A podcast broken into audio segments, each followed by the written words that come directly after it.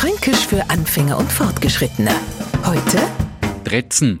Das Wort hört man auf der fränkische Kinderspielplätz. Die kleine Nicole hat ihre neue Buben dabei und ich als Rutzlöffel will er die immer wieder wegnehmen. Und weil die kleine Nicole jetzt rumkreint, schaltet die Erwachsene Ei und Brüten über. Hörst du jetzt auf, das Nicole zu dretzen?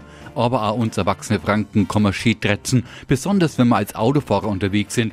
Mal ist uns der vor uns zu langsam, mal vergisst er seinen Blinker oder verstellt uns mit seiner Kisten die Einfahrt.